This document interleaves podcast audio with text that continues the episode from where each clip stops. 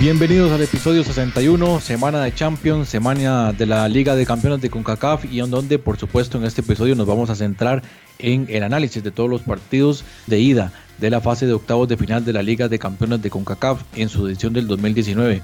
Tengo el agrado de presentar este episodio con el director y por supuesto eh, mi compañero José Gregorio Soro, a quien procedo a saludar. ¿Cómo le va José?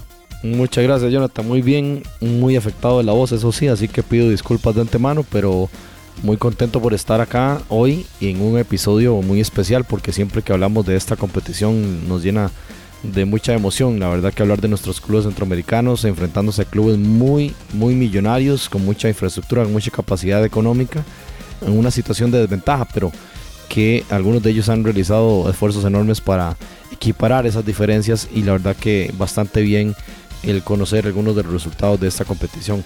Les invito a quienes nos escuchan a que eh, sigan a Jonathan también en arroba taco de jara en Twitter para conocer mucho del tema de la táctica, el tema de muchas ligas alrededor del mundo, el tema futbolístico, por supuesto también en el área de Centroamérica. Así que Jonathan, muchas gracias por estar acá.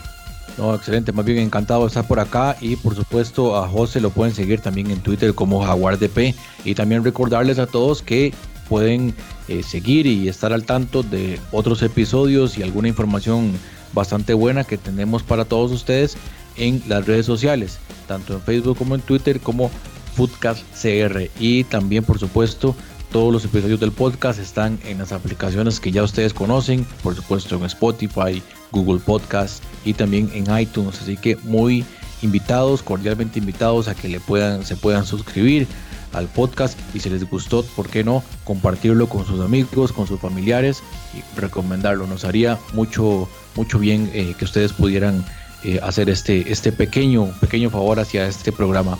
Y vamos a proceder entonces con el análisis de todos los partidos, sobre todo enfocados en la participación de los equipos centroamericanos, que como ya vamos a analizar, por supuesto, hay diferencias económicas, pero dentro de la cancha sucedieron situaciones bastante particulares y de las cuales vemos que en algunos casos esas diferencias económicas no se marcaron del todo en el terreno de juego, aunque por supuesto, y eso es algo que hay que tenerlo muy claro, todavía falta los partidos de vuelta, que es otra historia. Footcast, el espacio del fútbol centroamericano. Israel Jiménez y otra vez el número 10. Angulo la toca en corto. Bien el servicio. Pasado el cabezazo. ¡Gol! ¡Gol!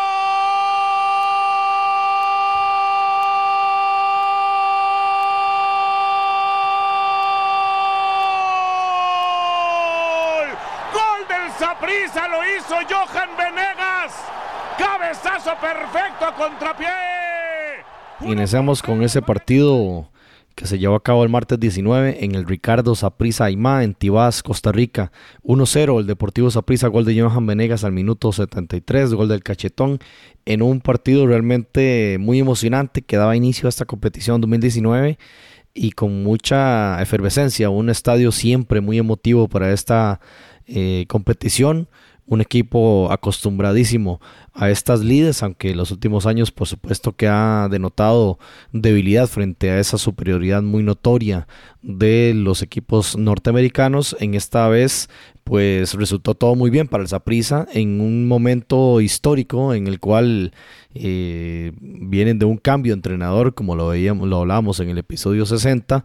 Vladimir Quesada dio campo a Walter Centeno, una leyenda viviente de este club que ahora es el entrenador y que le ha inyectado una moral y una mentalidad positiva y ganadora adicional que le llevó a equiparar esa fuerza con uno de los grandes y el segundo equipo mejor ubicado hoy por hoy en la Liga MX como es el Tigres del Estado de Nuevo León en un juego Jonathan trepidante con, con una alineación eh, obvio bastante ofensiva en ambos clubes. Fue un, un, partido de mucha situación de gol y con una preponderancia en actuación de Aaron Cruz, sobre todo en el portero de esa prisa, eh, que tuvo muchísimas tapadas en las constantes llegadas clarísimas de Tigres, que bueno, no tenían a Guiñac, pero tenían ahí a jugadores de la talla del chileno Eduardo Vargas, por ejemplo, de Quiñones y Ener Valencia. Así que Jonathan, un partido Eh, realmente muy emocionante, a pesar de ser apenas el partido, eh, un partido de un solo gol,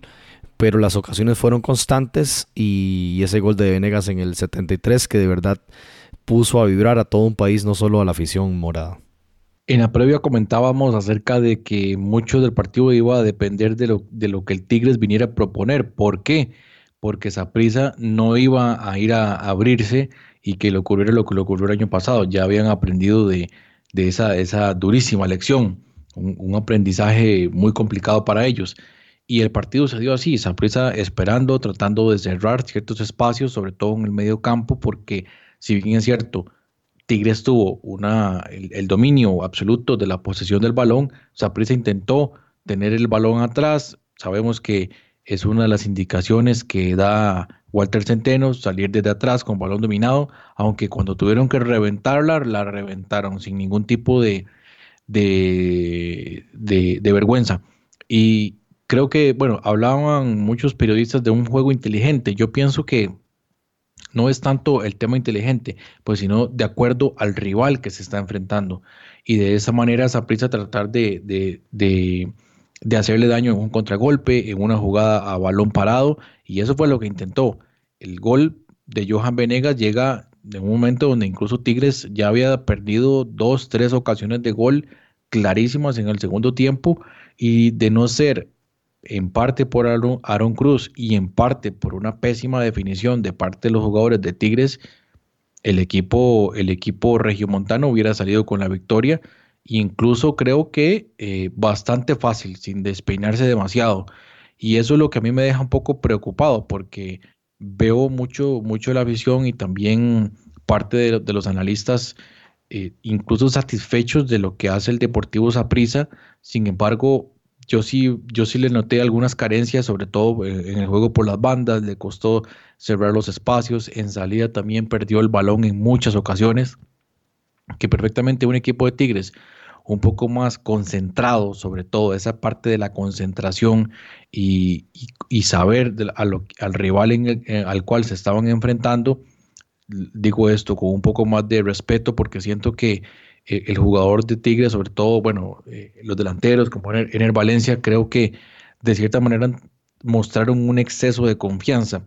Y esto es algo que ellos nunca lo van a, nunca lo van a aceptar, por supuesto. En la conferencia de prensa nunca van a aceptar algo como esto sería algo absurdo.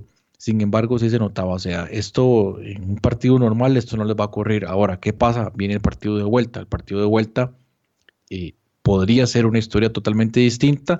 La ventaja es mínima, pero es ventaja al, fin de cuentas.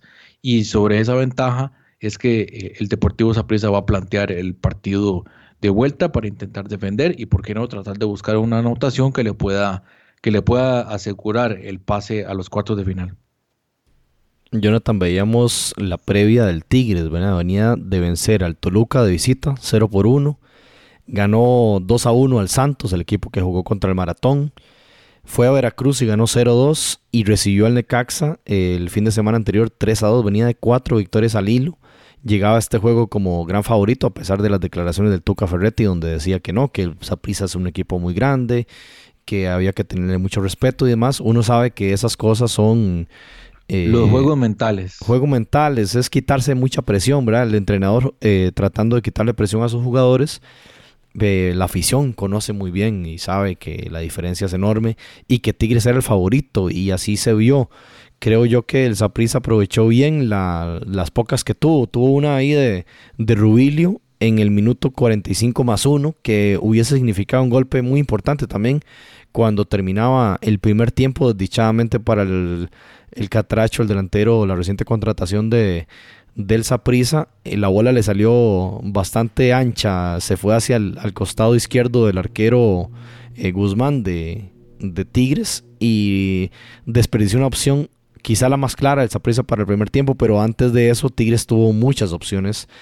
Y ahora que usted hablaba del tema de la de la salida del Saprisa, ahora ese, ese nuevo estilo que le está imponiendo Walter Centeno, tuvo un error ahí en la salida em, Michael Barrantes, que bueno, si no fuera por Aaron Cruz, ese hubiera sido el 1-0, ¿verdad? Y, realmente eh, Tigres tuvo muchísimas opciones y el portero fue definitivo aquí en este, eh, en este juego. y vamos a ver el tema de vuelta, ¿verdad? Esa prisa, ¿cómo llegaba al partido? Llegaba de ganarle a Santos 1 a 0 apenas en el primer juego de, del Paté, un empate a 0 en el Clásico, una victoria de visita 0-2 contra la UCR y la victoria 4-2 contra Grecia que jugó con un equipo prácticamente eh, suplente y que sufrió porque tenía 10 hombres cuando estaba el 3-2 y pudo llegar fácil el 3-3 y al final Rubilio define con el 4-2, un partido realmente que no marcaba un, eh, una línea de lo que podíamos ver contra Tigres. Y realmente el partido contra, contra Tigres ya con el equipo titular, eh, creo yo, comparto en parte con usted, se debió mucho a la falta de definición de Tigres, un exceso de confianza, el no traer a su estrella principal, al igual que pasó con Rayados en contra de la Alianza. Y esperando que de vuelta, ¿verdad? Ellos, el, el pensamiento de ellos es cuidemos a la estrella, dejémosla aquí en el país y de vuelta ellos van a hacer suficientes goles como para superar la eliminatoria, ¿verdad? Creo yo que por ahí va la, lógica de, un cuadro como este. El Tuca salió bastante dañado a nivel interno, ¿verdad? La, la gente, la afición de Tigres lo, lo critica bastante y uno en redes puede sentir eso. Tigres, mientras tanto, Jonathan, se enfrentará el fin de semana contra Atlas el día viernes una fecha, si se quiere, adelantada de la Liga MX y tendrá sábado, domingo y lunes para descansar. El martes se enfrentará a prisa nuevamente eh, en ese partido muy, muy importante en la vuelta de octavos en el volcán. Mientras tanto, prisa juega en Limón. Sí, lamentablemente la UNAFUT ahí no ha colaborado. Eh, y ni tampoco lo hizo para eh, el, partido de ida y tampoco lo está haciendo para el partido de vuelta. Es algo que, que también la dirigencia tiene que analizar, sobre todo en los formatos del campeonato. Pero no ocurre solamente en Costa Rica, también esto ocurre en otros lados. Ahora, apuntábamos acerca de lo que ocurrió en el partido. Incluso algunos jugadores de prisa, entre ellos Cristian Bolaños, aceptaban que tuvieron suerte. Y esto tal vez le da bastante méritos a lo que hicieron, porque a pesar de la adversidad, a pesar de no hacer un partido perfecto, ni muchísimo menos, fue un partido cargado de errores por parte del Saprissa, aún así lograron la victoria. Y yo creo que eso le da como cierta esperanza al equipo morado de saber que van a ir a, jugar al volcán, al equipo, al, estadio universitario de, Nuevo León, y no necesariamente van a necesitar un partido perfecto con un poquito de suerte incluso podrían sacar ese resultado. Y un estado de forma como el en el que se encuentra Aaron Cruz, que se ha eh, repuesto un poco de algunos errores que tuvo tal vez en, otros partidos y está jugando muy bien, tiene en este momento la afición a su favor y, pareciera, ¿verdad? Acá desde lo lejos, que en una confianza total de parte del técnico y del cual está tratando de, de hacérselo saber o demostrarle dentro de la cancha que, que no, que puede confiar en él. Y por el caso de Tigres, ya usted lo mencionaba, concuerdo con usted, va a ser un partido muy similar tal vez en el, en el, en el cual el equipo de Tigres va a continuar teniendo la, la, posesión de balón, llevando el peso del partido, pero esta vez con un poquito más de ímpetu, con un poquito más de presión, sobre todo a la hora de recuperar el balón y veremos eh, qué puede hacer el Tigres en el partido de vuelta, sobre todo en, esos ataques por las bandas y por supuesto con el centro, esperando a ver qué, va a ocurrir, si va a, incluir a Guiñac o de nuevo lo va a mantener en, la banca. Por supuesto, y esto lo, lo, intuyo, que el fin de semana Guiñac va a jugar y veremos entonces si lo va a utilizar el Tuca Ferretti entre semana contra el cuadro morado. Bien, Jonathan, y para conocer más sobre este partido tenemos la Excelente participación de Steven Oviedo, periodista del diario La Nación de Costa Rica. Así que bienvenido Steven y vamos a escuchar sus apreciaciones generales sobre este Saprisa 1 Tigres 0 en los octavos de la Liga de Campeones de la CONCACAF 2019. Saludos José y para todos los amigos de Footcast. Eh, sí, creo que el partido pues nos sorprendió a varios, que no esperábamos un triunfo del Deportivo Saprissa no porque el no tenga capacidad, sino por lo que hemos mencionado del conjunto de Tigres, una planilla eh, vasta, extensa, con jugadores eh, importantísimos en todas las líneas, que si bien es cierto no vino André Pierre Guignac, que es una de sus cartas más importantes, tendría al chileno Eduardo Vargas, a Enrique Valencia, todo ese tipo de, jugadores con, con gran nivel que el Tuca Ferretti tiene acostumbrados a, utilizar en el, fútbol mexicano. De hecho, fue un equipo muy, muy eh, parecido a lo que el eh, equipo de Tigres presenta en la Liga MX. Pero el Saprissa lo hace bien. Saprissa renuncia un poco al, estilo que, profesa Walter Centeno de, la tenencia a la pelota porque no puede tenerla. Es, muy difícil arrebatarle la, pelota al conjunto de Tigres.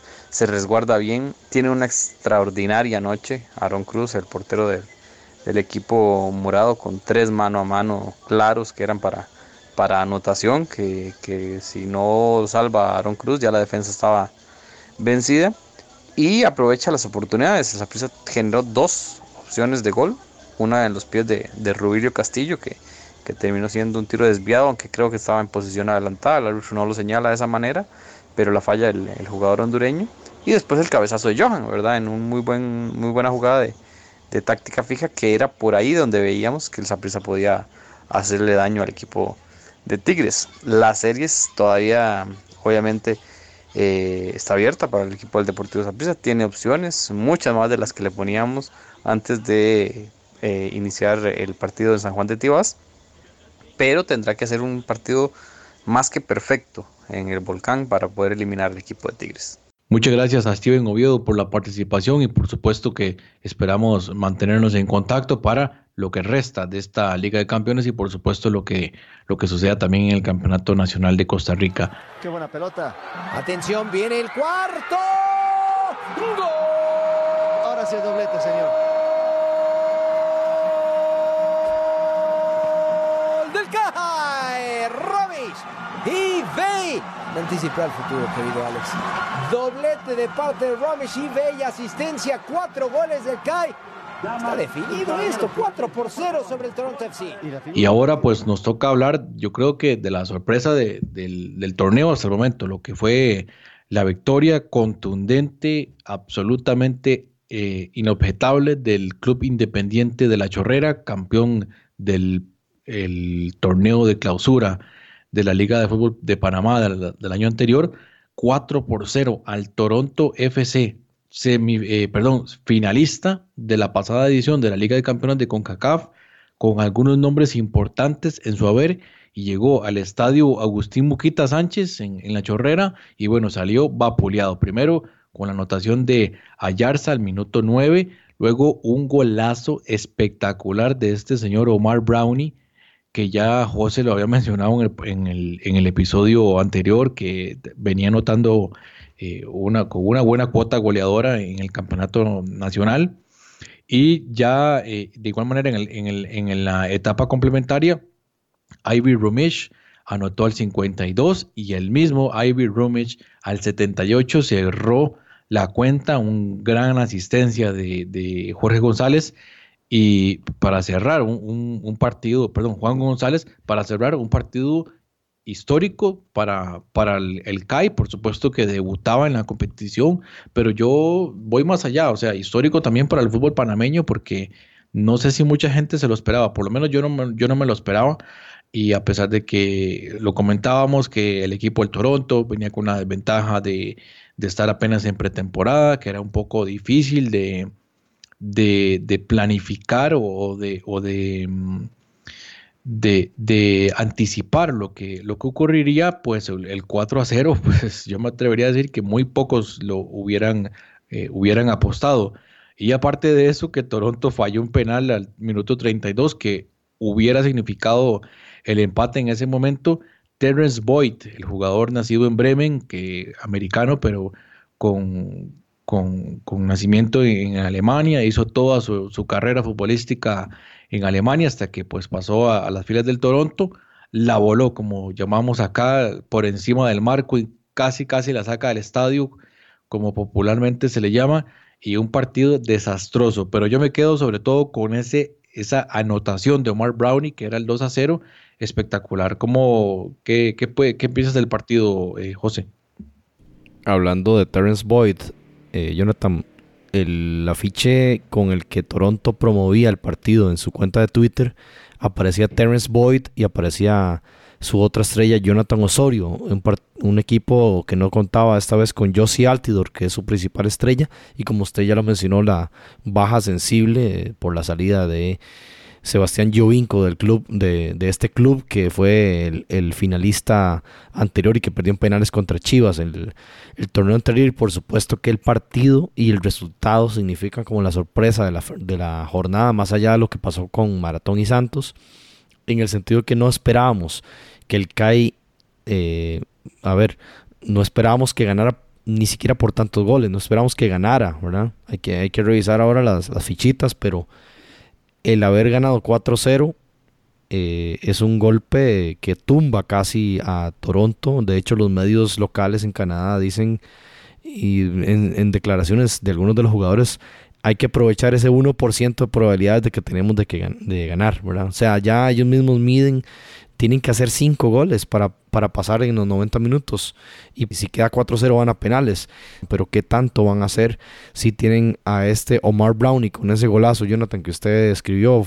Veíamos también en el mapa de calor, Jonathan, de, de las estadísticas que envía Data Factory Latinoamérica para la CONCACAF, donde el CAI prácticamente se adueñó de la mitad de la cancha hacia adelante, en el, digamos, en el tercer cuarto de cancha, pero estuvo presente en toda la cancha. Por el contrario, Toronto tuvo una presencia en el segundo y el tercer cuarto, es decir, no tuvo llegada, no tuvo en el último cuarto, no tuvo presencia, no tuvo poder ofensivo, Terence Boyd no eh, fructificó, no tuvo tampoco una salida oportuna, los pases eran desde el portero hacia, hacia arriba de una vez, no hubo salida y eso da cuenta de esa eh, desventaja en cierta forma del Toronto, eh, de la preparación para este juego. Lo hablamos la, el episodio anterior, yo le preguntaba a Jonathan, bueno, ¿y qué pasa con el tema climático? ¿verdad? Pero si analizamos el tema, eh, la diferencia en el tema de, del tiempo de preparación, ¿verdad? Bueno, la temporada anterior, el octavos de final lo arranca Toronto contra un club de la MLS, venían igual, pero ahí les dio tiempo para arrancar y ahora eh, la temporada, por ejemplo, en, en la LPF ya tenía cuatro fechas. Ya el CAI venía con cuatro jornadas. Entonces hay una diferencia y la supo aprovechar excelente, me parece el CAI. Y un 4-0 que bueno, en el fútbol nada está escrito, especialmente entre equipos con tanta disparidad y además con unas condiciones climáticas adversas para el equipo canalero que se enfrentará ya en Toronto el día, el día eh, martes de la próxima semana eh, donde se habla, según la estrella de Panamá, el periódico panameño, de menos 4 va a ser eh, lo que la temperatura que se espera, entre un menos 4 y, y las condiciones van a ser muy adversas. Pero bueno, 5 goles, Jonathan. No sé cómo, cómo es, qué posibilidades tendrá Toronto de remontar.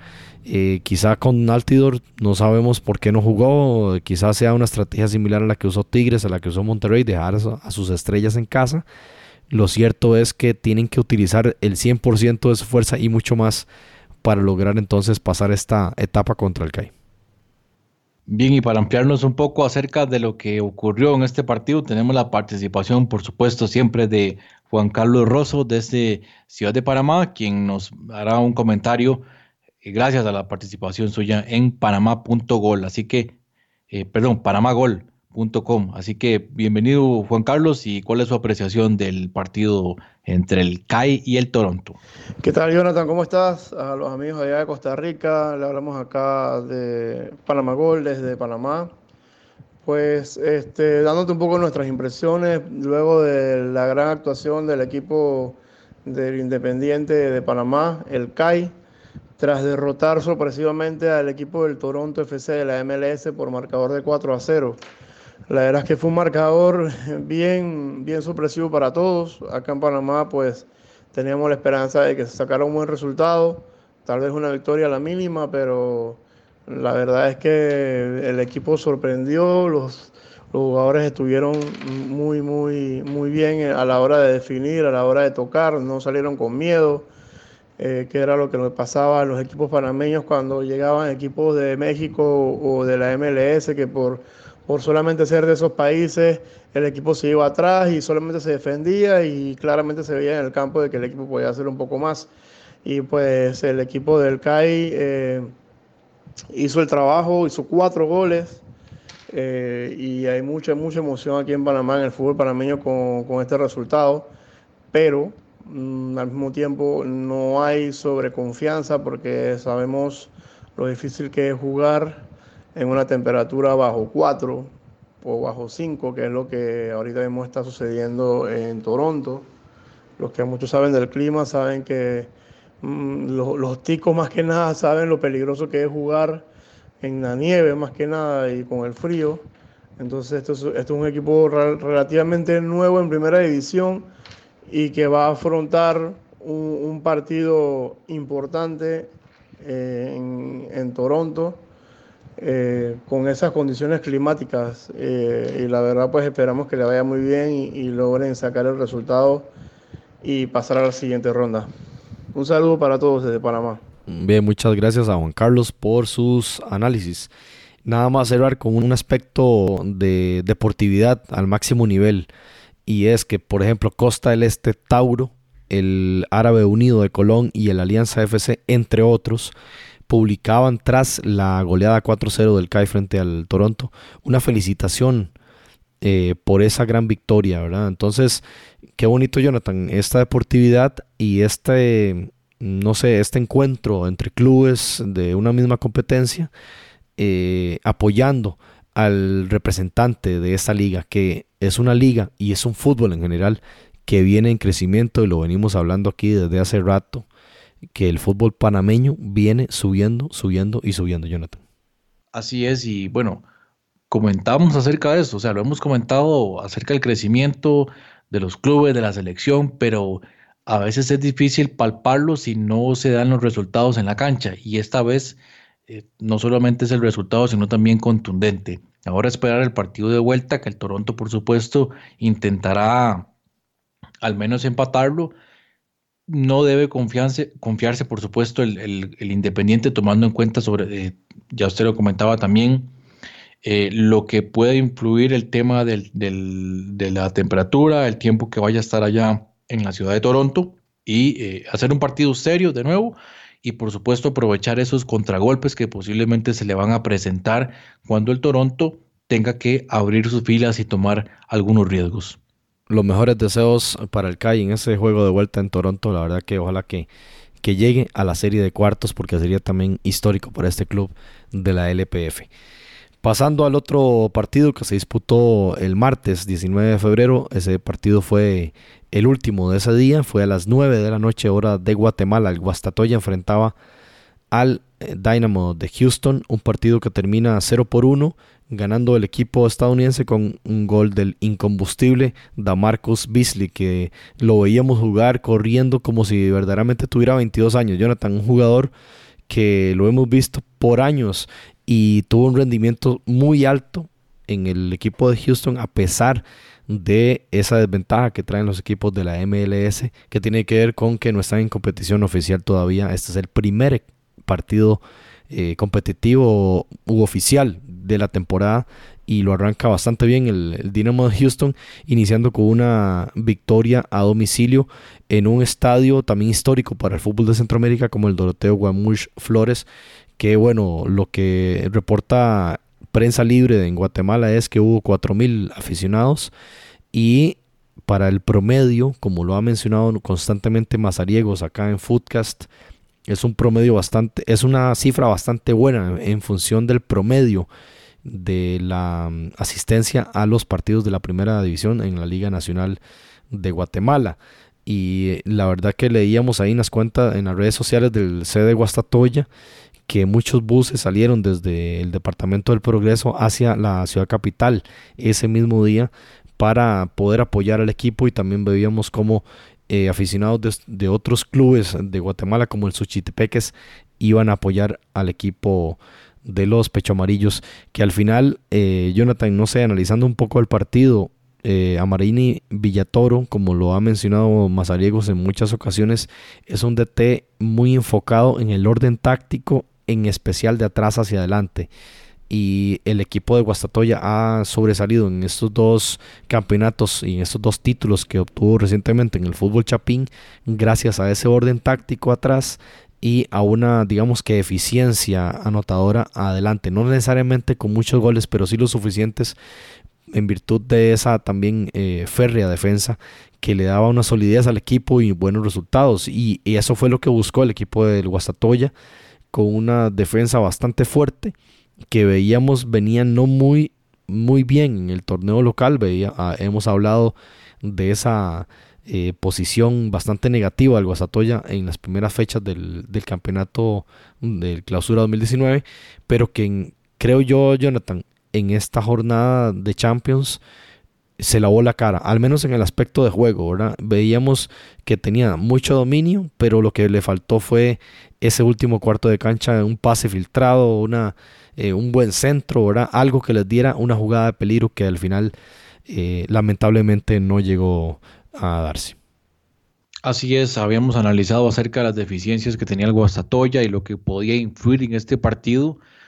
Y pues lamentablemente esas deficiencias se marcaron tal vez en el, en el aspecto sobre todo ofensivo, porque sí, hubo orden táctico, hubo orden defensivo y en el segundo tiempo creo que incluso tuvieron algunas oportunidades, o sea, se, se asomó por lo menos un, algunos momentos de dominio por parte del, del Guastatoya, pero rápidamente ese dominio se desvaneció y el Houston Dynamo comenzó o, retomó el, control del partido, por supuesto, a su ritmo, que no era un ritmo rápido de ida y vuelta, ellos trataban de manejar el partido a su manera y esta situación les estaba llevando a, a conseguir un empate importante en suelo guatemalteco, pero en, esta jugada eh, que es eh, a balón parado queda ahí la jugada y por supuesto está Marcus eh, Beasley, un, jugador ya bastante veterano en, esto, en estos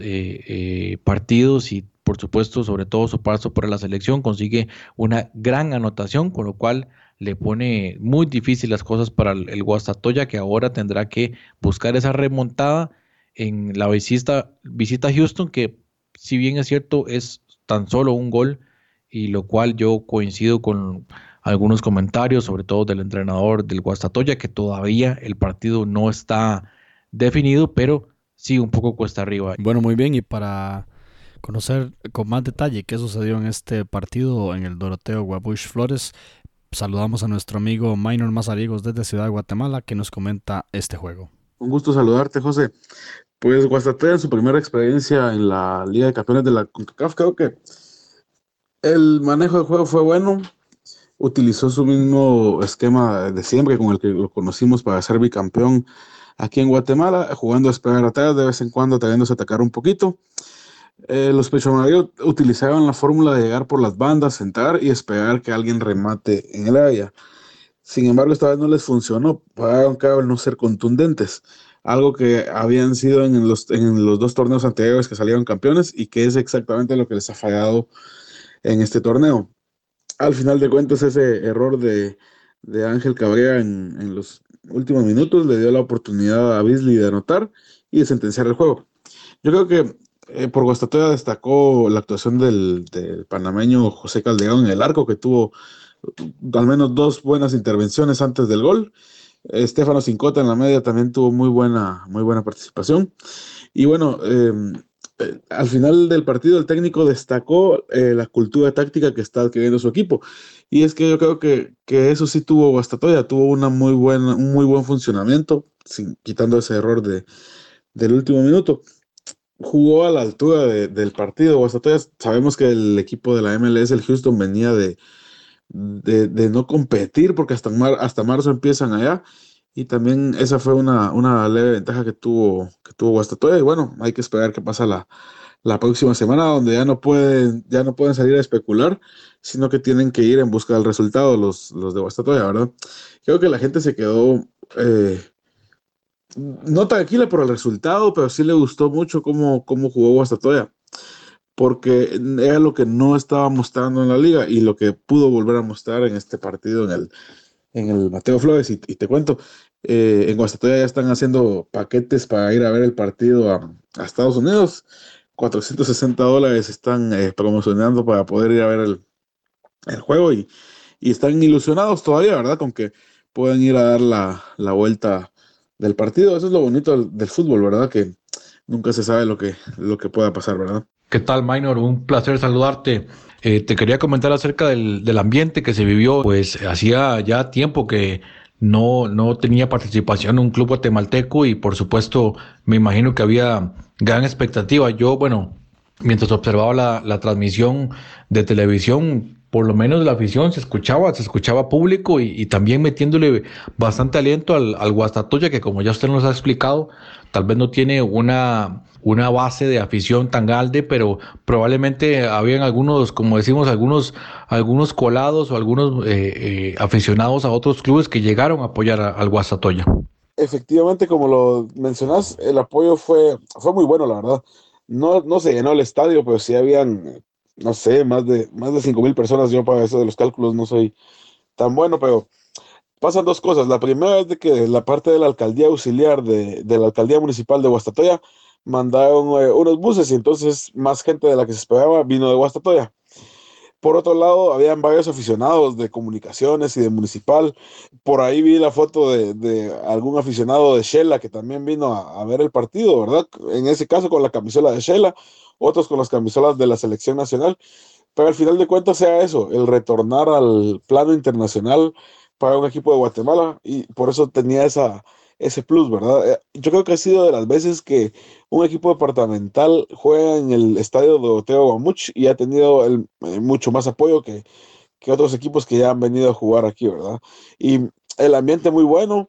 Eh, al final de cuentas el resultado fue, fue lo que lo que terminó por afectar, pero, pero sí hubo un ambiente muy futbolero en el Teo Guamuch. Bien, muchas gracias a Minor Mazariegos que nos, nos manda este comentario desde Ciudad de Guatemala y por supuesto le deseamos la mejor de las suertes al equipo del Guastatoya en el partido de vuelta que será la próxima semana en la visita al Houston Dynamo. Usted está escuchando Footcast, el espacio del fútbol centroamericano. Bien, y continuamos con el análisis de los partidos. Nos toca ahora pues hablar lamentablemente de la goleada que sufrió el equipo del Maratón en, eh, en el partido que recibió al Santos Laguna, disputado en el Estadio Olímpico Metropolitano, digamos que no es la sede del Maratón, sabemos que juega en el Rosenthal. Y bueno, para hablar de esto tenemos el agrado de contar con la presencia de Julio César Cruz, quien nos acompaña desde la capital de Honduras y por supuesto le damos la bienvenida. ¿Qué tal Julio? ¿Cómo estás? ¿Qué tal amigos? Muy buenas tardes, noches, días eh, a las personas en los momentos en que escuchen este programa. Un gusto saludarles nuevamente.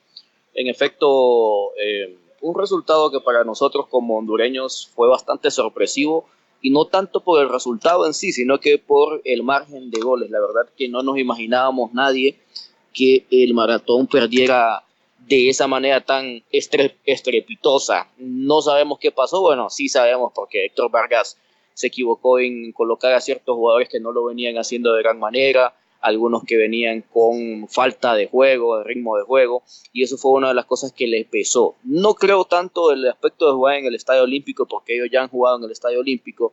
Eh, también considero que algunos futbolistas les pesó también el hecho de que sea como que su primer partido internacional y algún tipo de errores hubo por parte de ellos, de nerviosismo hubo por parte de ellos, el portero lo noté bastante nervioso y eso fue una de las razones por las cuales, eh, aparte de la, de la mala alineación o lectura de juego de parte de Héctor Vargas, eh, para que se diera este 6-2 que para nosotros es bastante preocupante al mismo tiempo porque eh, Maratón es el líder del torneo en Honduras, y nos preocupa el hecho de que haya tanto margen esta goleada como local más que todo y tomando en cuenta que otros equipos de Panamá, por ejemplo, eh, el Alianza que le empató al Monterrey sacaron buenos resultados y el líder de nuestro campeonato no lo pudo hacer.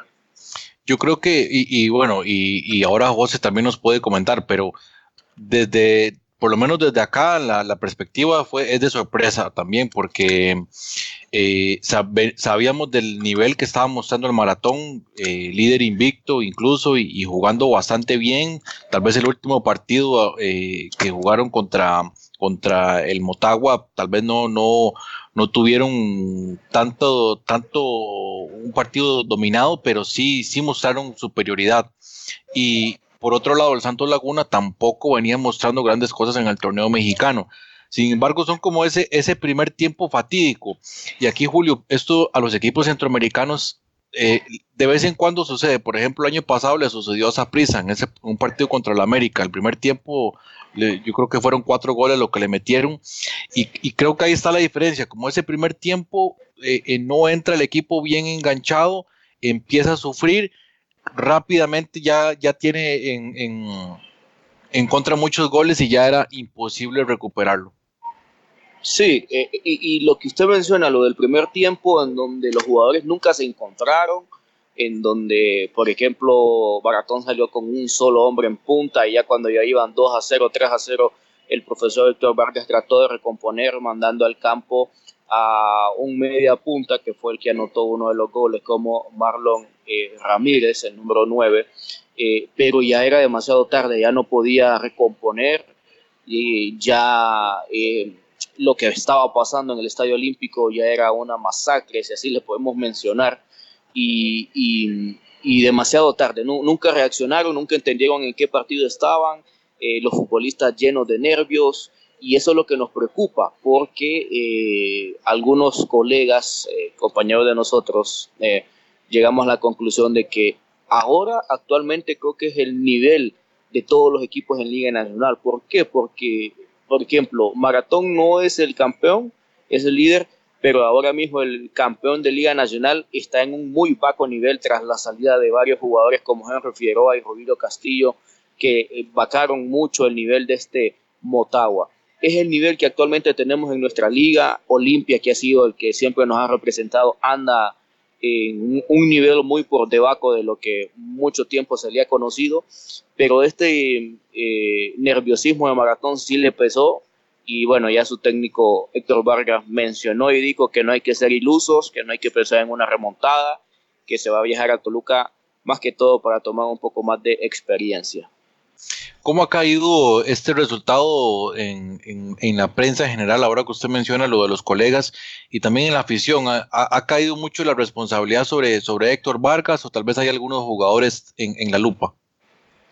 Es que vean, eh, Maratón ha sido un equipo de los cuatro grandes que hay en nuestro país, eh, Motagua, Olimpia, Real España y el mismo Maratón, el que menos ficha o el que menos jugadores o el que menos gasta. Entonces, en cierto punto se le entiende, eh, eh, Héctor Vargas se escudó en que eh, no pueden competir a nivel internacional con equipos de México. Y eso es muy cierto, pero no para esa índole, esa índole que te claven un 6 a 2 en tu casa. para muestra un botón, Alianza le empató a Monterrey, Independiente le ganó al Toronto por 4 a 0, esa prisa le ganó a Tigres. Eh, creo que hasta cierto, hasta cierto punto es una excusa de Héctor Vargas, pero tampoco desmeritamos que eh, no, no es de los que mejores se ha reforzado, de los que jugadores o de los que más estrellas tienen en nuestro balompié nacional. Ha calado mucho, pero en el aspecto del análisis que le hacemos nosotros como periodistas hondureños por el tema de nuestro nivel. Si bien como nivel de selección nacional consideramos que no es lo mismo, consideramos que hay un buen nivel en torno a nuestra selección nacional, no así en cuanto al fútbol hondureño, a nuestra liga que tiene mucho por, mejorar, canchas, infraestructura, organización y no digamos eh, a la hora de competir a nivel internacional que hace mucho un equipo hondureño no lo hace de buena manera. Julio, un gran saludo te quería comentar que desde mi perspectiva, el Santos entró con todo. Como dice Jonathan, el primer tiempo lo trató de aprovechar al máximo. Quizá también para, ya conociendo, ¿verdad? El día anterior el resultado de, Tigres que perdió en Costa Rica, eh, no quisieron cometer ese error de, dejar crecer al, equipo local, ¿verdad? Sabiendo que eran superiores y querían como matar el partido bastante rápido. Eh, quería eh, preguntarte por qué esto coincide con la presentación de Fabián Coito como, como DT de la selección hondureña hoy, hoy jueves, que grabamos este, este programa. No sé cómo podemos enlazar ambos temas, ¿verdad? Porque cuando uno habla de competición internacional es la medición, ¿verdad? Con respecto a otros países y usted lo acaba de decir, quizá a nivel de selecciones no es tanta la diferencia, pero sí a nivel de clubes, ¿verdad? ¿Qué tanto afectaría este resultado, esta goleada como local del maratón, campeón de Honduras de la temporada anterior, al fútbol en general de Honduras y, qué tanto puede afectar esto también a la selección nacional? En cuanto a la selección nacional, no creo que nos afecte. Y también por el hecho que eh, la selección nacional se nutre de jugadores eh, y en su mayoría, o, en este caso de maratón, puede ser uno o dos futbolistas los que le aporta maratón a, eh, a la selección nacional de Honduras. No creo que afecte tanto en ese aspecto. Eh, ya Fabián Coito, bueno, ya está instalado en Honduras, va a haber partidos de Liga Nacional, pero en cuanto al nivel de los futbolistas que ha mostrado Maratón, es uno, máximo dos los que puede aportarle a la bicolor nacional. Como lo mencionamos, este no le afecta a la selección nacional, creo que es otro tema. Eh, son, como decimos nosotros acá, otros 20 lempiras, 20 lempiras aparte, pero sí preocupa lo que, eh, lo que les enfatizo, lo del nivel de nuestra Liga Nacional. Eh, aquí tenemos un buen ambiente, un optimismo en cuanto al nombramiento de Fabián Coito y consideramos que hay una muy buena generación que trabajó don Jorge Luis Pinto Afanador y que nos deja con una buena generación de cara a lo que se viene, que es la nueva eliminatoria del Mundial de Qatar 2022. Julio, y aquí revisando ahora que pues eh, eh, se, se, habla mucho de, de, las cifras siempre, y revisándolo al transfer market, por ejemplo, en el caso del Santos, el Santos Laguna tiene supuestamente, ¿verdad? En, en el valor en cifras de, de su planilla, 48.2 millones de dólares, mientras que el Maratón 1.4, que no es un equipo tampoco, digamos, barato, ¿verdad? Por supuesto, pero, pero a nivel de la Liga Nacional, bastante, bastante bueno, me parece, un, un equipo bastante reforzado. Y, y, ahora lo que usted lo menciona, el nivel de la liga, aquí en Costa Rica también se habla de esto, el nivel de las ligas domésticas qué difícil, ¿verdad? Qué difícil poder levantar el, nivel, la competitividad interna para que cuando lleguen en estos enfrentamientos de verdad se pueda equiparar el nivel. Sí, pero es lo que le menciono. Por ejemplo, eh, Maratón, eh, por la cifra que, se maneja a nivel de páginas eh, que manejan precios de jugadores y de instituciones, Maratón anda en el cuarto lugar. E, esa cifra de equipos que, que su plantilla es mucho más cara Olimpia es la plantilla más cara de nuestro fútbol nacional, y ahí le sigue empatado Maratón, perdón, Real España y Motagua. Eh, le cito, Motagua cuando peleó la final de la liga con CACAF contra Herediano, ese era el nivel como uno de los puntos más altos que ha tenido eh, Motagua bajo la era de Diego Martín Vázquez. ¿Qué pasa? Le ganó un Herediano que después salió campeón de su liga y cuenta con futbolistas incluso que han estado en selección nacional de México y que han tenido bastante recorrido. Entonces, en cuanto a ligas, eh, el caso de la Liga Tica es especial porque eh, es de las que mejores pagan en, en, Centroamérica, de la que hay un atractivo para algunos jugadores, incluso mexicanos de otros países, por el factor cancha. Yo me atrevo a decir que incluso, por ejemplo, el profesor Gustavo Matosas analizó las condiciones e infraestructuras que hay en Costa Rica para declinar la oferta que en su momento la Federación de Fútbol le eh, presentó a él y eh, pues eh, por eso es que se dan diversas situaciones en cuanto a las instituciones de fútbol de nuestro país que tienen que ver cómo se las arreglan con, los pocos recursos que tienen, eso abonado también al poco apoyo por parte de la empresa privada a las instituciones de fútbol, en, este caso las ligas, y eh, a la selección nacional de fútbol, que si bien tiene aceptables eh, patrocinios, pero deberían de ser más tomando en cuenta que eh, siempre es una selección, en el caso de la nuestra, que está peleando ahí por ir a los mundiales, a nivel de, juveniles siempre se va a los mundiales, en los últimos Juegos Olímpicos se han hecho unas muy buenas participaciones, entonces ah, es lo que falta, considero yo que en diversos países de, del área centroamericana. Así es, Julio, más bien este un análisis bastante amplio de la situación del maratón y también de la Liga Nacional. Agradecidos, como siempre, de su participación y esperamos, eh, por supuesto, que nos pueda acompañar en, otros episodios listo, aquí estamos eh, a la orden siempre que lo requieran. Un saludo para todo el pueblo costarricense, de igual manera a los colegas eh, centroamericanos que también participan y pues bueno, veremos que nos depara el futuro ahí con nuestros equipos centroamericanos de cara a la vuelta de estos partidos de Liga de Campeones.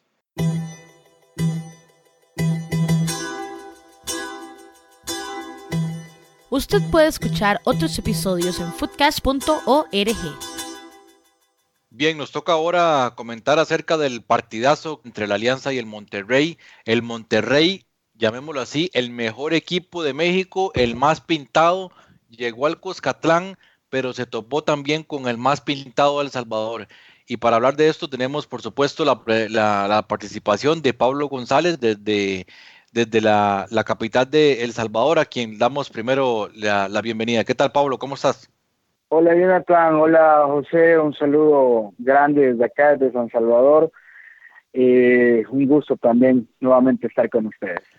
Pablo, y bueno, ayer bastante vibrante, creo, ¿verdad? Tal vez ya usted nos va a indicar, pero ambientazo ayer en el Cuscatlán, no sé, digamos, de, de, los partidos que usted ha asistido, lo que usted ha visto, por ejemplo, yo recuerdo el año pasado aquel, aquel famoso partido contra el Olimpia, había un gran ambiente, pero lo de anoche espectacular. Sí, yo creo que Alianza eh, se ha consolidado y con toda, junto con toda su afición, como un equipo realmente que disfruta eh, esta, estas copas interclubes, se está consolidando como el equipo copero de, de El Salvador y ayer definitivamente que fue un ambiente espectacular, eh, 20.885 eh, o 86 personas por ahí la convocatoria. Y lo decíamos en la previa que esperábamos que fuera eh, que la gente llegara al estadio a pesar de la hora, eh, que no es muy muy normal que se juegue a las 9 de la noche aquí en El Salvador, pero la gente respondió, se metió de lleno desde el primer minuto, eh, fue una conexión equipo-afición y al final pues se logró lo que todos queríamos y pocos pensaban, que era que el cuadro aliancista eh, fuera competitivo y diera la talla ante como el que tú dices, el equipo que trae pues el, mejor bagaje en cuanto a plantel, el favorito de este torneo y el mejor equipo actual del cuadro del fútbol mexicano. Pablo, y bueno, el partido creo eh, ya eh, eh, comentando los detalles, el partido fue bastante, bastante áspero, con algunas jugadas tal vez un poquito pasadas de, límite. en los primeros minutos Alianza pegó, creo que era como, fue como, ok, somos de la Alianza, de aquí no, no te vamos a regalar absolutamente nada y yo creo que el Monterrey también empezó a caer en ese juego, porque al final del partido también el Monterrey eh, tuvo algunas jugadas que perfectamente eran para roja. Yo creo que incluso el arbitraje que, bueno, ahorita no tengo el nombre, pero creo que era un, árbitro caribeño, dejó pasar bastante. Y el partido eh, por algunos momentos fue bastante rudo, pero Alianza en ningún momento arrugó, muy ordenado, creo que un sistema táctico por ahí, un 4-4-2 en defensa, tal vez ya en, en movimientos de ataque, tal vez se ajustaban diferente, pero en términos generales un partido muy, muy completo del equipo Albo. Sí, los arbitrajes eh, caribeños, era un son así, bastante permisivos. La verdad es que sí hubieron jugadas tanto de ambos lados que, que, al final se analizaron y, y, dieron un poco de qué hablar porque se guardó varias tarjetas, incluso hubo una mano dentro del área de, del cuadro de la defensa de Monterrey que me parecía que podía haber sido penal para, para Alianza, pero al final, como tú dices, fue un partido bastante disputado. Si bien es cierto, el que puso la intensidad en el juego fue Alianza, eh, Monterrey quiso tener la pelota, quiso jugar con oficio y nunca perdió pues la calma, pero no le alcanzó. No fue contundente, Alianza tampoco fue contundente, pero me parece que tuvo opciones, opciones claras a gol que lastimosamente no se lograron concretar y que ahí sí te digo hizo una gran falta eh, Rodolfo Antonio Zelaya que pues había sido el referente en ataque de Alianza. La verdad es que quizás hubiera sido otra historia y hoy estuviéramos hablando de una victoria pues eh, importante de, de, histórica. cuadro algo de cara a la vuelta, correcto, histórica, porque realmente Monterrey venía con con una con un cuadro con el cuadro estelar si bien es cierto no estuvo Rogelio Funemori que es su referente en ataque pero sí el 70-80% de, del equipo titular estuvo Dorlan Pavón eh, el mismo este muchacho Rodolfo Pizarro correcto Sí, lo, de, lo, de, Funes Mori no puede ser excusa jamás. Sí, correcto, correcto, pero eh, al final pues eh, ninguno de los dos impuso, pero sí eh, el trabajo defensivo en organización defensiva de Alianza, muy concentrados, en ningún momento dejando espacio en las coberturas defensivas, los dos laterales, tanto el polaco marroquín por derecha como Jonathan Jiménez por izquierda, un trabajo formidable. Acá en el fútbol salvadoreño son muy pocos los laterales que llegan hasta línea de fondo, que tienen su labor defensiva y llegan hasta línea de fondo, como se juega pues en otras latitudes.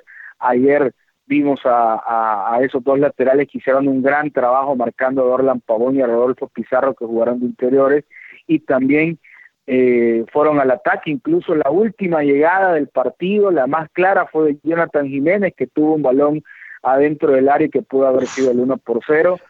Luego, pues la gran noche de Oscar Serén, como tú dices, ese gran mediocampo, Narciso Orellana. Entonces, gran partido de, ambos jugadores en la media cancha.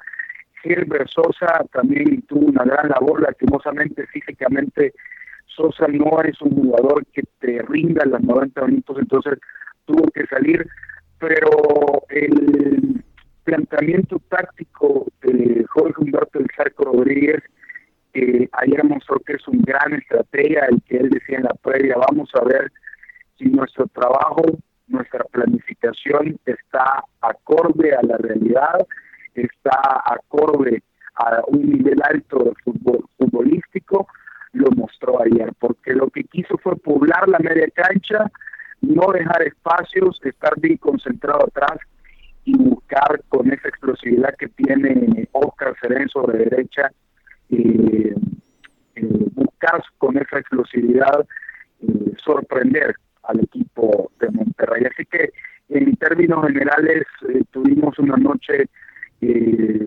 inolvidable. Me parece que fue una noche casi de ensueño porque faltó ese gol, ese tanto que le podría dar una sorpresiva victoria porque todos eh, antes del partido, todos en la previa, incluso la misma prensa aquí nacional, eh, hablaban de un 3 a 0, de un 4 a 1 y, todavía en el estadio, fíjate que cuando antes de que comenzara el partido, todos nos sorprendíamos porque veíamos el resultado de Santos Maratón, que fue una verdadera goleada allá en Honduras, y todos nos sorprendíamos y decíamos de cuánto nos va a tocar, ¿verdad? Entonces, al final, pues, eh, el equipo sacó la casta, eh, el cuadro salvadoreño y, un buen sabor de boca y un sabor, pues, algo amargo para los mexicanos. Un saludo hasta San Salvador, Pablo.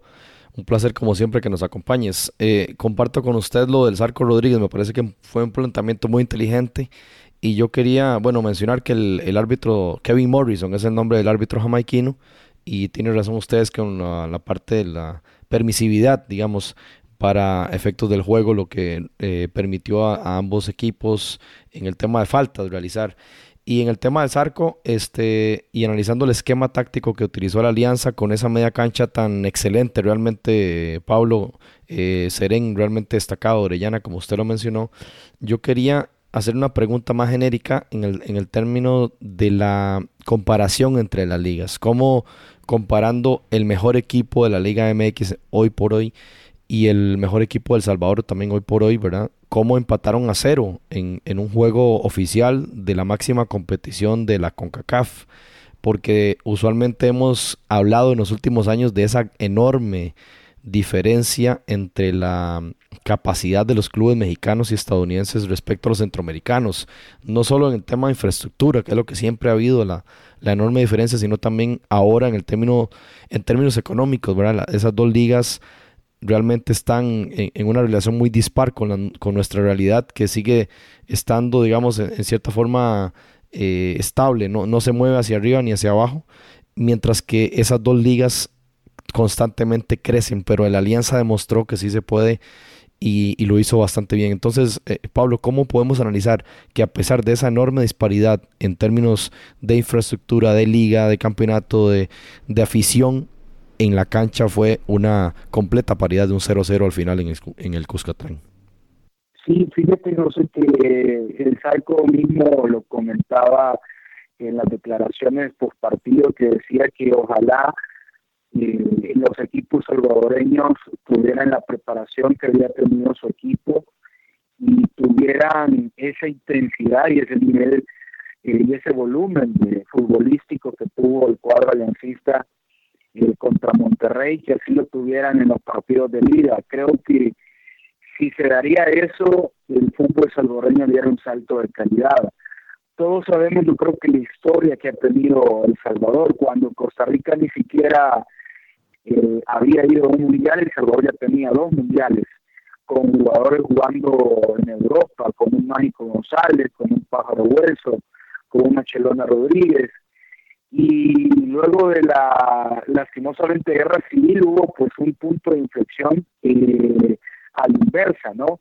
De que se tuvo un momento muy oscuro del fútbol salvadoreño, hubo una generación importante en los 90 que tuvo pues bastantes piques con la selección de Costa Rica, con Hernán Belfort, con Buenchó, y luego pues pasa un momento oscuro y ahora está retomando una generación importante donde Alianza tiene quizás a una columna vertebral y a jugadores que pueden dar eh, el ancho en las próximas eliminatorias y pueden ser competitivos.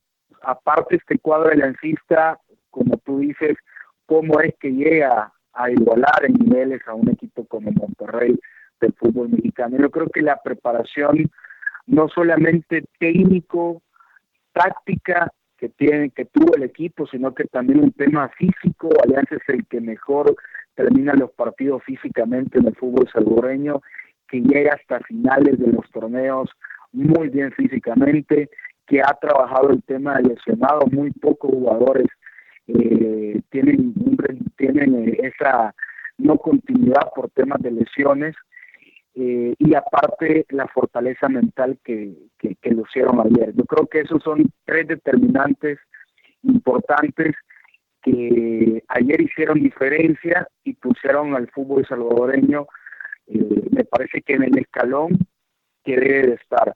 Y lo pusieron a la par de un equipo como, como cuadro regiomontano. Eh, lo decía el Zarco y lo hemos visto todos.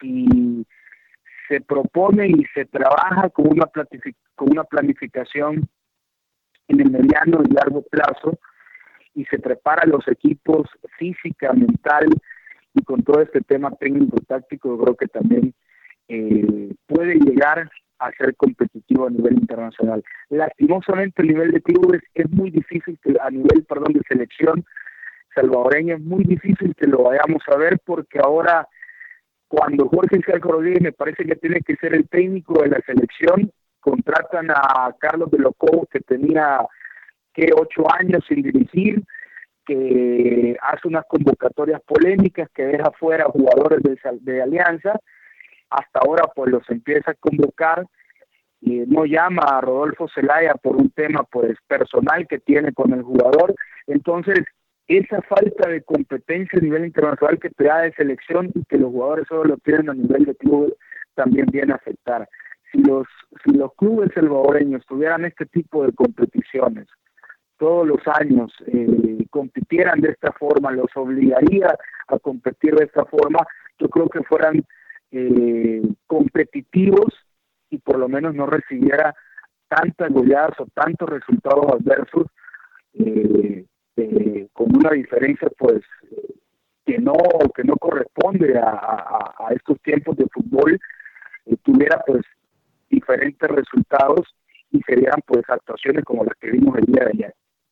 Totalmente de acuerdo, Pablo. Y de hecho, pues yo creo que el aspecto mental es uno de los más importantes porque eh, siempre se ha dicho, por ejemplo, que hay, hay clubes que tienen esa, e, esa casta para los torneos internacionales. Bueno, eso tiene que ver con la parte mental. Entonces ahí es donde, por ejemplo, ayer el equipo de, Rayados con cifras de transfer market, valor 81.5 millones de dólares contra una alianza 0.6, pero en la cancha esas diferencias no fueron tan marcadas, como ya lo hemos comentado. Por ejemplo, en revisando las estadísticas, eh, Alianza tuvo mayor, eh, mayores llegadas, eh, ocasiones de gol, tanto en remates a Marco como eh, remates en total, aunque la posesión de balón le, fuera adversa. Pablo, ya para finalizar, pues obviamente es, muy difícil anticipar algunas situaciones, sobre todo tomando en cuenta un equipo como Monterrey, pero, pero ¿qué se dice de la, afición, la prensa en general en relación a lo que pueda suceder en el, en el partido de vuelta la próxima semana? Bueno, yo creo que ahorita todavía está la efervescencia del resultado de ayer. Eh, la prensa pues no se esperaba este resultado, esperaba un tema, un resultado negativo y al final pues sorprende con ese 0 por 0, sorprende con ese 0 por 0, pero por el momento yo creo que también la prensa está escéptica, ya no se habla tanto de ya no se habla tanto de que pueda, pueda ir eh, Alianza Monterrey y salir goleado. Ya no se habla tanto de eso. Ahora se habla de la capacidad que tiene Alianza, por lo menos de ser competitivo, pero ya no se habla pues de esa diferencia abismal y de ese desastre que tuvo, que todos esperaban, que, que todos esperaban que fuera. ¿no? Creo que en ese sentido, pues la prensa, el aficionado ya está un poco más tranquilo de que por lo menos el equipo va a ir a Monterrey, si bien es cierto no es favorito, que Monterrey pues puede ganar con, con, solvencia, pero ya no se habla tanto de, un desastre futbolístico. Muy bien, Pablo, como siempre, muy agradecidos por su intervención, realmente le agradecemos mucho su participación y, y estamos en contacto. Un gran abrazo, Pablo. Siempre un gusto y pues nos encontramos nuevamente para seguir hablando de todo el fútbol de CONCACAF. Ortiz playing it through. As Ofefa on side, 2 on 0. As Ofefa! Oh, it's incredible from Herediano. Back to front football, and it's capped off with a second goal on the night. And it's the veteran Randall Azofeifa who doubles Herediano's delight. Bien, y para cerrar este episodio vamos a hablar del último partido de esta jornada de ida de los octavos de la Liga de Campeones de la CONCACAF 2019. El equipo de Heredia recibía al campeón de la MLS, el flamante Atlanta United, con su máxima estrella, el Piti Martínez, que fue recibido realmente como, como si fuese todavía jugador de River. Jonathan, ahí en Heredia, la filial de River Plate acá en Costa Rica, la verdad que lo recibió bastante bien en la noche anterior, en la noche que el Atlanta iba a hacer la revisión de la cancha. Bueno, lo cierto es que Heredia logra un buen resultado, Jonathan, 3 a 1 gana el equipo herediano, los goles al minuto 8 José Guillermo Ortiz, al minuto 34 Randall Asofeifa, al 2 a 1 llega al minuto 41 por Julian Gressel. Y al minuto 50 Esteban Granados, el jugador de Heredia pone el 3 a 1, el marcador que es una ventaja importante de este club herediano ante un club que da cuenta de un avance enorme de la MLS, como venimos hablando de hace rato, y que hace contrataciones como la del Piti Martínez, 14 millones de dólares del campeón de la Libertadores. Lo cierto es que Heredia impone su condición de local y se lava la cara en gran forma 3 a 1, en especial Jonathan, por el rendimiento que ha venido mostrando en el campeonato local. Así es, y, el equipo de, Frank de no se guardó nada para, para enfrentar al, al Arediano, utilizó a, Joseph Martínez, a Ezequiel Barco, al mismo, eh, ya usted lo mencionaba, Gonzalo El Piti Martínez, y, el, portero, por supuesto, experimentadísimo Brad Guzán, y al final de cuentas sale eh, con un resultado adverso e incluso pudo, pudo ser peor. Revisando las estadísticas, el equipo herediano tuvo la mayor cantidad de ocasiones de gol, aunque en la posesión de balón, al final de cuentas, por muy poco, el Atlanta United termina teniendo una, una pequeña ventaja ahí, 52% de posesión de balón. Y esto creo que tiene que ver muchísimo con el tema de la forma o el planteamiento que utiliza el señor eh, Hernán Medford para enfrentar al, Atlanta United, conociendo tal vez lo que podía mostrar o intuyendo lo que podía mostrar el equipo de Frank de Boer, que queriendo tener la posesión de balón, tratando de dominar la zona media, sobre todo. Vimos un esquema táctico del Atlanta United en algunos momentos de un 5-4-1, por lo cual entonces eh, tratando de meter en algunos momentos un 3-6-1, por así decirlo, porque tratar de poblar esa zona media, que era lo que probablemente buscaba Frank de Boer, Y es un tema importante. Ustedes recordarán, tal vez eh, algunos, y en la previa lo comentábamos, que a Frank de Boer no le había ido muy bien fuera de Holanda dirigiendo con el Ajax, sí, estuvo seis años, luego pasó al Inter, tuvo un paso también por el Crystal Palace, aquella temporada realmente espantosa donde el Crystal Palace pasó creo que seis partidos mm, sin ganar y sin anotar ni un solo gol. Generaba ocasiones de gol, eso sí tengo que reconocérselo, pero no había podido anotar una temporada realmente desastrosa.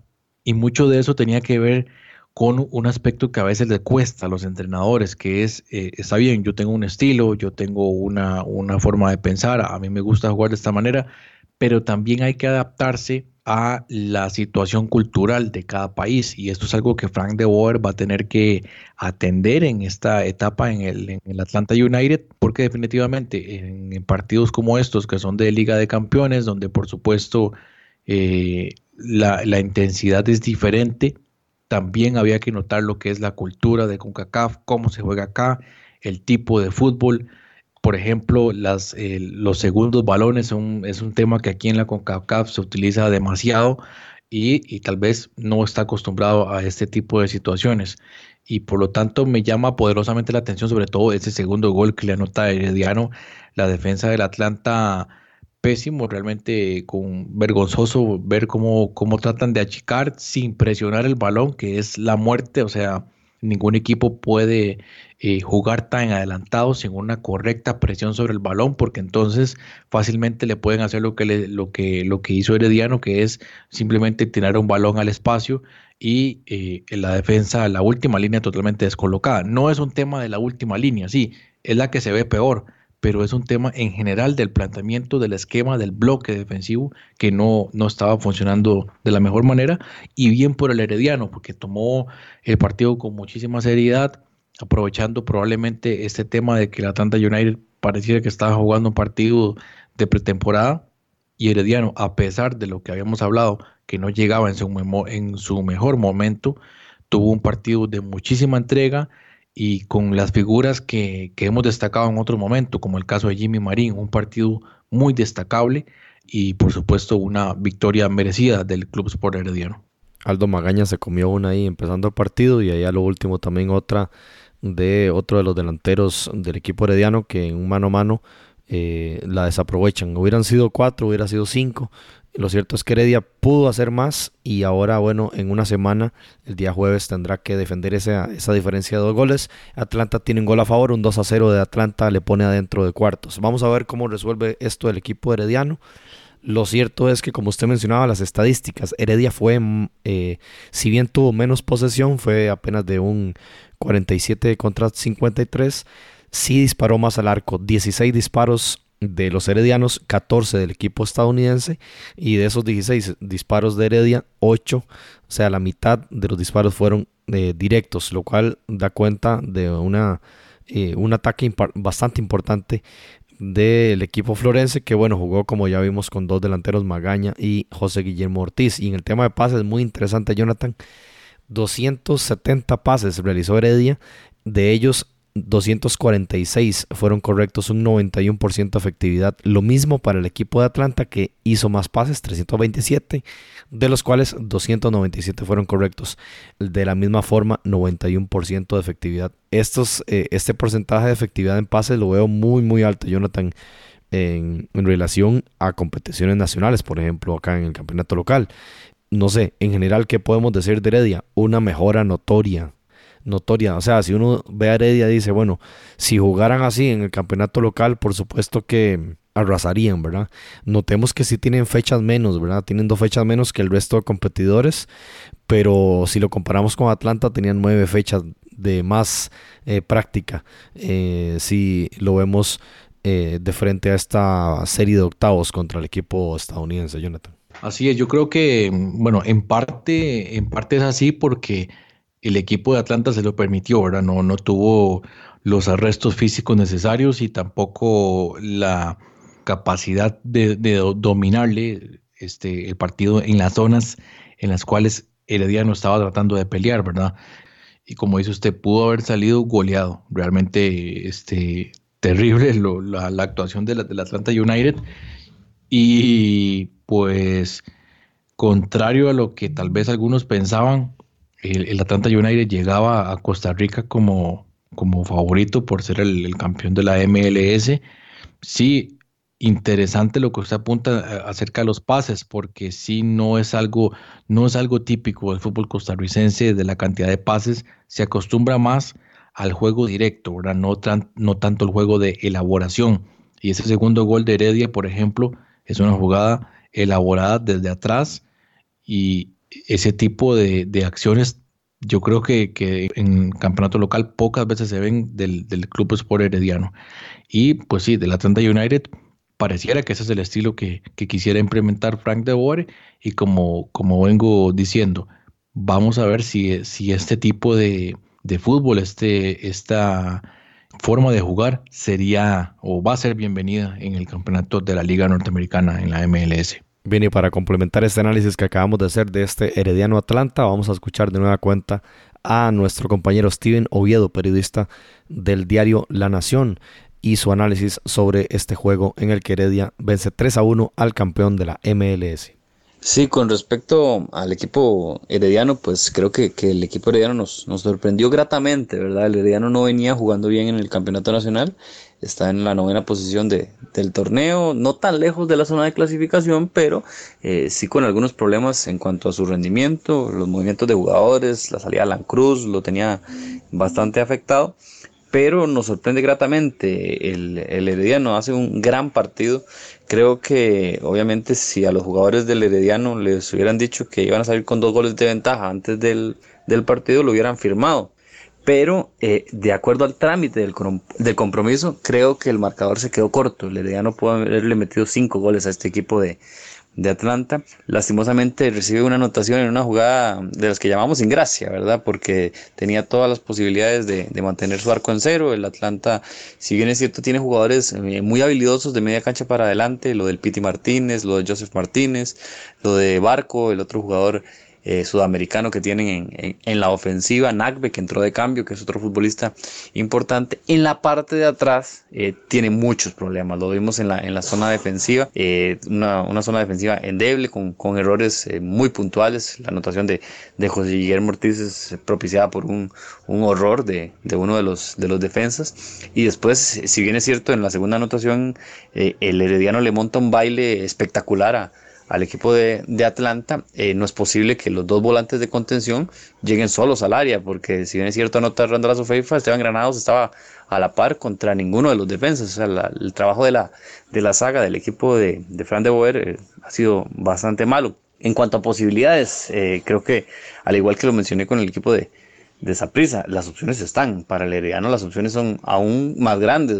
Tiene la posibilidad de, perder por un gol de diferencia, de que el empate por cualquier tipo de, marcador lo, clasifica. Ganando, obviamente va, va a entrar. Eh, el Herediano depende mucho de su solidez defensiva y de lo que pueda hacer Jimmy Marín. Jimmy Marín fue trascendental, un jugador joven que carga eh, el equipo en sus hombros, que no tiene ningún tipo de problema, que pide la pelota que parece un consolidado ya y lo hace de muy buena manera. Yo creo que el Herediano tiene opciones, depende de cómo trabajará la parte defensiva este, este partido, pero yo creo que lo más importante es ir a atacarlos, porque este equipo defensivamente eh, mostró ser un desastre. Bien, muchas gracias a Steven Oviedo.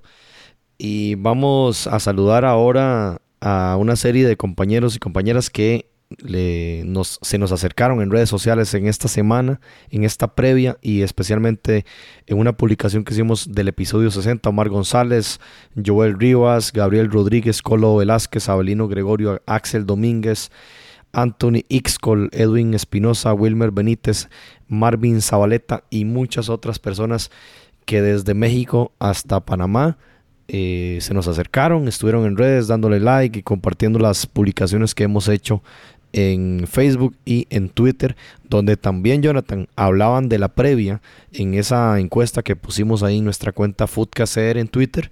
Y por ejemplo, para hablar del tema de Saprisa, el 43% de los votos fue hacia la victoria sapricista y el 49% hacia la victoria Tigres, un 8% hablaba de empate en ese juego, así que bueno, nuestros seguidores fallaron, la mayoría de seguidores fallaron porque venció el Saprisa en el tema del CAI también creo que fallamos. Yo incluso voté ahí por Toronto. ganaba, según los seguidores, con un 69% la victoria del Toronto y un 18% votó a favor del CAI. Más bien fue el CAI el que venció y goleó al equipo canadiense.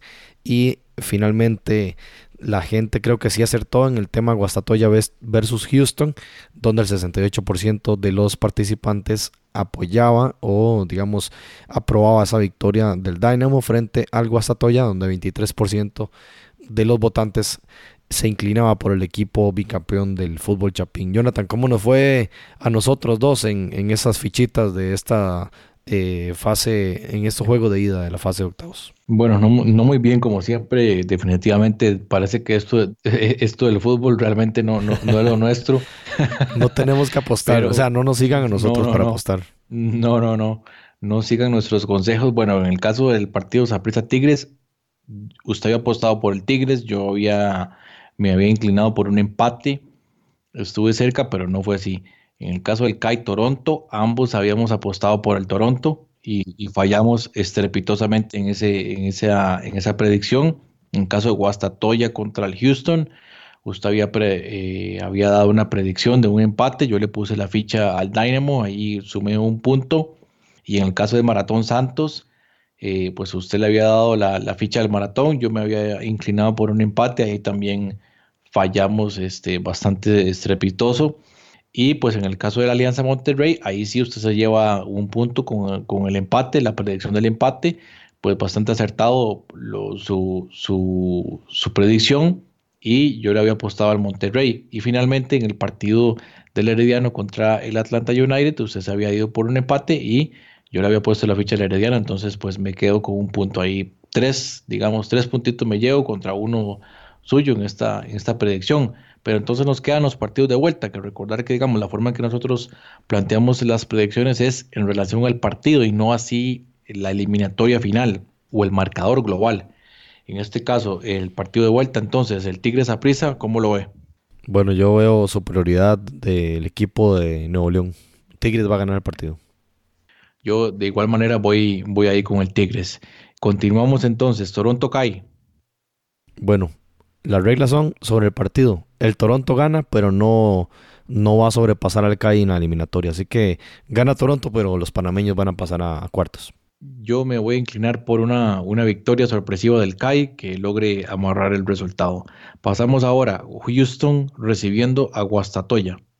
Bueno, mi admiración para la gente del Departamento del Progreso. Sin embargo, bueno, eh, creo que es un derecho de piso que se está pagando y esperemos verlos de nuevo en una competición de este nivel. Pero creo que Houston va a dejarse el partido ya en casa. De igual manera me voy con el Dynamo. Y Santos Maratón, prácticamente ya liquidado el asunto. Ahí, ¿qué, esperamos para ese partido? Igualmente, Jonathan Santos va a dejarse los tres puntos. Sí, ahí hay poco, poco más que añadir. Santos de igual manera. Y Monterrey Alianza, que está en empate. ¿Cómo ve ese partido de vuelta? Bueno, yo creo que Funes Mori será de la partida.